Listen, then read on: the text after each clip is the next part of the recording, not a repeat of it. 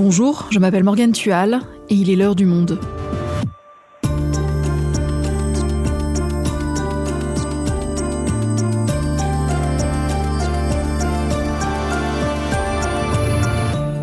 Aujourd'hui, pour la première fois de son histoire, Israël est dirigé par un gouvernement d'extrême droite.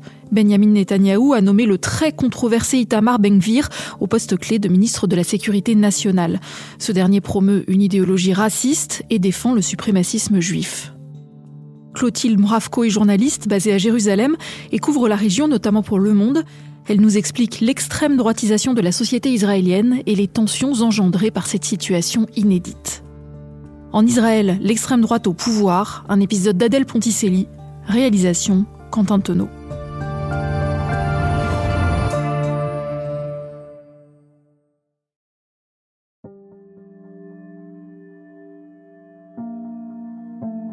Il est 7 heures du matin, jeudi 3 janvier. Itamar Bengvir, kippa blanche sur la tête, s'avance sur l'esplanade des mosquées à Jérusalem, escorté par la police. La visite n'a pas été annoncée, aucun journaliste n'a été convié. Ce sera le premier acte du gouvernement investi cinq jours plus tôt. Itamar Bengvir, suprémaciste juif revendiqué, est le nouveau ministre de la Sécurité nationale. La scène est captée par les caméras de surveillance de la place. On y voit un groupe d'une petite trentaine d'hommes entourant Itamar Bengvir, progressant à pas lents mais assurés sur l'esplanade quasi déserte. L'un d'eux le filme. Toute la communication est contrôlée. Notre gouvernement ne cédera pas aux menaces du Hamas. Le mont du Temple est le site le plus important au monde pour le peuple juif. Le mont du Temple est ouvert à tous les musulmans y viennent, les chrétiens, et oui, les juifs aussi. Les juifs aussi. Le tour est rapide, un peu moins d'un quart d'heure, mais très symbolique. L'esplanade des mosquées est un lieu extrêmement sensible. Pour les musulmans, c'est le troisième lieu saint de l'islam, tandis que pour les juifs qui la connaissent sous le nom de Mont du Temple, il s'agit du site le plus sacré. En théorie, seuls les musulmans sont autorisés à s'y recueillir, et toute entorse peut aboutir aux conflits les plus sanglants en foulant l'esplanade des mosquées avec l'autorisation tacite du Premier ministre Benjamin Netanyahou, Itamar Ben-Gvir donne le ton de la coalition au pouvoir, résolument provocateur.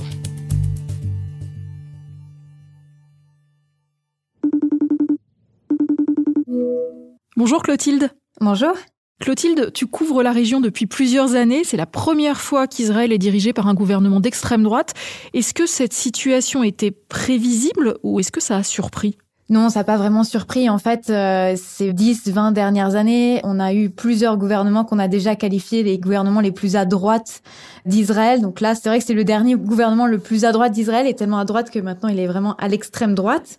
La seule différence, c'est que aujourd'hui, le gouvernement est complètement à droite. Avant, il y avait euh, parfois des membres d'extrême droite, mais euh, quelques membres de partis centristes ou de partis plus libéraux. Là, on a vraiment une alliance entre la droite conservatrice du Likoud de Benjamin Netanyahou, le Premier ministre, qui est allié avec d'un côté les ultra-orthodoxes, donc des ultra-religieux euh, juifs, et de l'autre côté les euh, ultra-nationalistes suprémacistes juifs, qui sont eux à l'extrême de l'extrême droite de l'échiquier politique.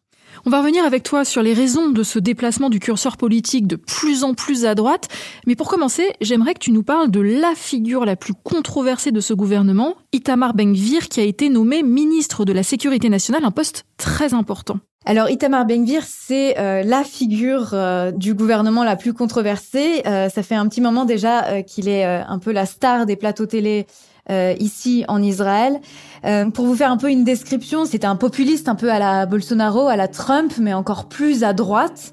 Il a été nommé à un poste euh, clé ce portefeuille a été créé pour lui, le portefeuille de la sécurité nationale, et donc il va avoir le contrôle sur la police. Alors, dans son discours, il revendique l'identité juive, il veut rendre les juifs à nouveau fiers d'être juifs et de le proclamer. Il prône plus de sévérité aussi envers les manifestants qui sont euh, descendus ces dernières semaines pour euh, protester contre le nouveau gouvernement. J'ai parlé notamment à l'un des supporters d'Itamar Bengvir et de son parti. Alors pour ce jeune supporter, Bengvir, c'est celui qui va euh, ramener la religiosité au cœur de la politique qui va tenir ses promesses et puis c'est également euh, celui qui va les protéger en tant que soldat. Euh, il faut comprendre en gros celui qui va surtout leur garantir l'impunité quoi qu'ils fassent aux Palestiniens dans les territoires occupés. Et c'est donc un suprémaciste juif. Oui, c'est l'héritier du parti Car qui a été interdit parce que qualifié de terroriste en Israël. Il avait été créé par le rabbin américain raciste suprémaciste Meir Karané qui a notamment inspiré le tueur Baruch Goldstein, un juif qui a tué 29 Palestiniens dans une mosquée à Hébron en 1994. Itamar Ben-Gvir avait notamment son portrait dans son salon jusque très récemment. Itamar Ben-Gvir a été euh, mis en examen des dizaines de fois. Il a même été condamné pour incitation à la haine et soutien à une organisation euh, terroriste. Et ça, c'était en raison de son affiliation à CAR. Alors il a un peu lissé ses discours depuis, il a décroché donc le portrait de Baruch Goldstein de son salon et depuis son entrée à la Knesset, le Parlement israélien, il essaie euh, de dire qu'il n'est plus vraiment euh, l'héritier de Carr, qu'il a créé une autre faction euh, politique. Alors tout ce milieu-là est également très attaché à la religion. Certains des partisans d'Itamar Ben-Gvir avec qui j'ai parlé à Hébron, eux veulent carrément l'établissement d'une théocratie juive qui serait dirigé par la halara, c'est-à-dire la loi juive religieuse. Et lui-même a participé à des violences, non? Oui, lui-même a déjà frappé euh, des Palestiniens. Il y a des vidéos qui le montrent notamment à Hébron en train euh, d'attaquer euh, des marchands dans le souk. Et puis en octobre, on l'a vu aussi lever un revolver dans le quartier de Sherjalah à Jérusalem en disant qu'aussi les Palestiniens lançaient des pierres, il fallait leur tirer dessus. Il est vraiment partout là où ça chauffe, là où ça peut dégénérer. Il est très présent sur le terrain et c'est ça en fait aussi qui plaît parmi ses supporters. Et il s'est donc rendu le 3 janvier sur l'esplanade des mosquées, on en parlait tout à l'heure. Est-ce que tu peux nous expliquer plus précisément pourquoi cette visite fait polémique? Alors, elle fait polémique parce que l'esplanade des mosquées, c'est un lieu ultra sensible. Il faut essayer de comprendre un petit peu ce que représente euh, cette place. En fait, euh, pour les Juifs, c'est le mont du Temple, c'est le site le plus sacré du judaïsme. Euh, ce qui n'est pas évident à comprendre, en revanche, c'est que pour le grand rabbinat d'Israël et pour la plupart, en fait, de la majorité des Juifs, il est interdit de s'y rendre, car en fait, les rabbins disent que les Juifs ne peuvent pas être assurés qu'ils sont assez purs pour pouvoir s'y rendre sans le souiller. Mais depuis les années 90, on a une frange de plus en plus importante qui milite pour que les Juifs aient le droit d'aller sur le mont du Temple et même d'aller y prier. C'est ce qu'on appelle le mouvement du temple, c'est un mouvement euh, messianique et l'épouse d'Itamar Ben-Gvir notamment en fait partie et lui aussi défend ardemment cette, euh, ces groupuscules qui au fur et à mesure des années ont gagné en fait en pouvoir politique et aujourd'hui, avec Itamar Ben-Gvir, ils ont leurs entrées euh, carrément au gouvernement. Sauf que l'esplanade des mosquées, c'est aussi un lieu saint de l'islam. Oui, en fait, c'est là où ça pose le plus grand problème parce que pour les musulmans, l'esplanade des mosquées, c'est le troisième lieu saint de l'islam. Alors, depuis 1967 et l'occupation de Jérusalem-Est par Israël, selon un statu quo qui n'est pas écrit, seuls les musulmans ont le droit de prier sur l'esplanade des mosquées. Et dès qu'il y a des rumeurs de remise en cause de ce statu quo, il y a euh, des conflits et des émeutes qui peuvent être euh, très sanglantes. En 2000 notamment, on se souvient quand le chef de l'opposition Ariel Sharon s'était rendu sur l'esplanade des mosquées, ça avait déclenché euh, des affrontements qui ont finalement débouché sur la seconde intifada. On voit donc bien que la visite de Itamar Ben-Gvir n'est pas innocente, il sait très bien dans quel contexte il va euh, sur l'esplanade des mosquées et il y va aussi dans un geste provocateur dont il a euh, pleinement conscience des conséquences possibles. Et quelles ont été les réactions à sa visite? Tu l'as dit, hein, euh, personne n'était au courant de cette visite. Elle s'est faite en quelque sorte en catimini, donc il n'y a pas eu non plus de contre-manifestation préparée euh, par les Palestiniens. Reste à savoir s'il en sera de même pour les prochaines fois, puisqu'Itamar Ben-Gvir a prévenu qu'il reviendrait tous les mois. En revanche, la réaction de la communauté internationale a été euh, plutôt vigoureuse. La Jordanie, qui gère les lieux saints via une fondation, le Waqf, a notamment convoqué l'ambassadeur d'Israël. Les Émirats arabes unis et la Chine ont demandé une réunion en urgence du Conseil de sécurité.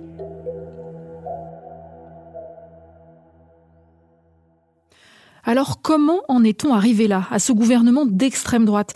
Si on remonte le fil, le 1er novembre, Benjamin Netanyahou sort vainqueur des législatives avec son parti, le Likoud, un parti conservateur. Il a déjà été Premier ministre pendant près de 15 ans, alors pourquoi choisit-il cette fois de s'allier à l'extrême droite? Alors, il y a plusieurs facteurs. Tout d'abord, euh, pour lui, c'était la seule façon euh, d'avoir une forte euh, majorité. Et donc, il a besoin, Benjamin Netanyahu, de cette majorité, notamment pour faire passer sa réforme de la justice. On va sûrement en parler un, peu plus tard. Et puis, pour se garantir une immunité lors de son procès, parce que il faut savoir que Benjamin Netanyahu est en fait rattrapé par les affaires. Il est actuellement en procès devant les juges pour euh, quatre affaires dans lesquelles il est accusé euh, de corruption, de fraude et euh, d'abus de confiance. Donc c'est surtout de l'opportunisme politique? Oui, mais Benjamin Netanyahu est un grand stratège. Hein. Même ses opposants le reconnaissent, c'est un fin tacticien politique. C'est d'ailleurs cela qui lui a permis d'être le Premier ministre à la plus grande longévité politique en Israël. Mais il faut savoir aussi que finalement, idéologiquement, il était déjà euh, très à droite. Il est pro-colonisation. Durant son dernier mandat de Premier ministre, il a notamment euh, permis l'implantation de nouvelles colonies israéliennes. Il a surtout été euh, l'artisan en quelque sorte du non-dialogue avec les Palestiniens. Les pourparlers de paix sont au point mort. Il s'est peu à peu aussi durci sur la ligne euh, suprémaciste, puisque en 2018, il a fait voter une loi qui marque un tournant en fait hein, dans l'histoire israélienne. Euh, c'est la loi sur l'État-nation du peuple juif. Cette loi proclame le droit à l'autodétermination uniquement pour les juifs, donc pour la minorité euh, arabe en Israël, les Palestiniens qui ont la citoyenneté israélienne, ceux qu'on appelle parfois les Arabes israéliens. Cela consacre en fait déjà la suprématie juive hein, et ils sont ainsi classés comme des euh, citoyens en quelque sorte de seconde classe.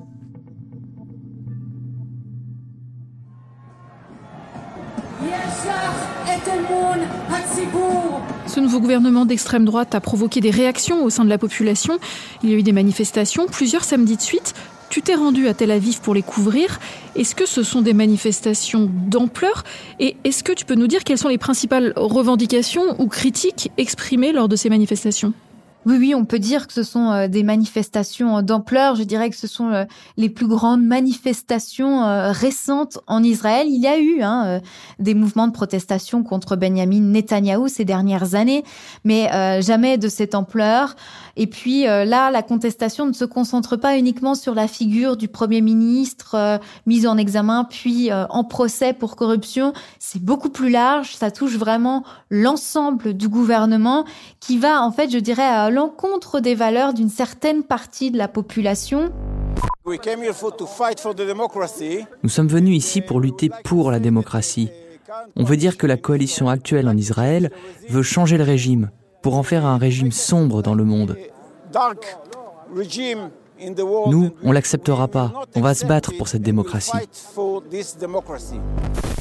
Ces manifestants, ils ont peur notamment de la réforme judiciaire qui pourrait en quelque sorte euh, déséquilibrer euh, le partage des pouvoirs entre le pouvoir législatif et le pouvoir euh, judiciaire. Mais c'est également des manifestants qui ont peur de voir un État religieux prendre le dessus, de voir ces ultra-orthodoxes imposer leurs lois à une partie de la société qui se considère comme laïque. Et comment réagissent les Palestiniens à tout ça? En fait, euh, paradoxalement, euh, pour beaucoup, euh, ça ne va pas changer grand-chose. Certains sont même un peu cyniques. Ils disent que ce nouveau gouvernement va permettre de mettre en lumière leur situation en Israël et dans les territoires palestiniens occupés. Au moins, c'est clair, disent-ils. On ne va plus croire que le gouvernement israélien n'est pas raciste, qu'il respecte le droit international et qu'il n'oppresse pas les Palestiniens dans les territoires occupés. il faut savoir que ce gouvernement est certes le plus euh, à droite de l'histoire euh, du pays, mais en fait le bilan du précédent gouvernement, qui était pourtant euh, allié à certains partis de gauche et également soutenu par un parti arabe israélien, est catastrophique pour les Palestiniens. En Cisjordanie. En 2022, il y a eu euh, plus de 150 euh, morts en Cisjordanie et une cinquantaine à Gaza. Et côté israélien, on dénombre 30 morts dans des attaques euh, commises par des Palestiniens. Donc on voit bien que la situation déjà en Cisjordanie est critique. C'est le bilan le plus élevé depuis la fin de la seconde intifada, depuis 2006. Et à quoi peut-on s'attendre pour la suite des événements? Il y a quelques jours, dimanche 22 janvier, la Cour suprême a invalidé la nomination du ministre de l'Intérieur, Arié Derry, car il avait été reconnu coupable de fraude fiscale. Est-ce que la Cour suprême a l'intention de s'en prendre à d'autres membres du gouvernement? Est-ce que les manifestations vont continuer? Alors oui, on peut s'attendre à ce que euh, les manifestations euh, se poursuivent. Est-ce qu'elles seront en mesure de déboucher sur quelque chose? Ça, c'est une autre question parce qu'aujourd'hui, euh, la frange de la population qui manifeste est quand même loin d'être majoritaire même si elle, gagne en intensité. Ce qui est à observer aussi, c'est quelle sera la position des, des institutions, parce que finalement, les juges sont en colère, mais également l'armée, parce que la nouvelle coalition a démantelé en quelque sorte le ministère de la Défense.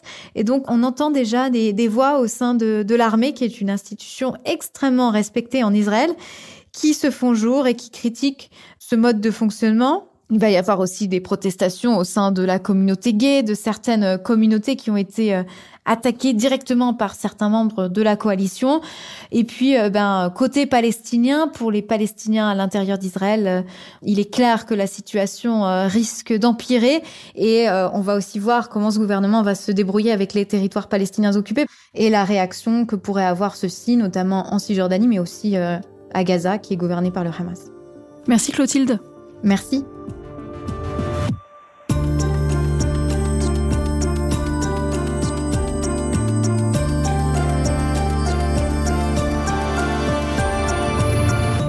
Vous souhaitez en savoir plus sur ce qui se passe en Israël, vous pouvez aller consulter tous les articles de nos correspondants en vous abonnant sur notre site lemonde.fr. C'est la fin de l'heure du monde, le podcast quotidien d'actualité proposé par le journal Le Monde et Spotify. Pour ne rater aucun épisode, vous pouvez vous abonner gratuitement au podcast sur Spotify ou nous retrouver chaque jour sur le site et l'application lemonde.fr. Si vous avez des remarques, des suggestions ou des critiques, n'hésitez pas à nous envoyer un email à l'heure du monde L'heure du monde est publiée tous les matins du lundi au vendredi. On se retrouve donc très vite. À bientôt!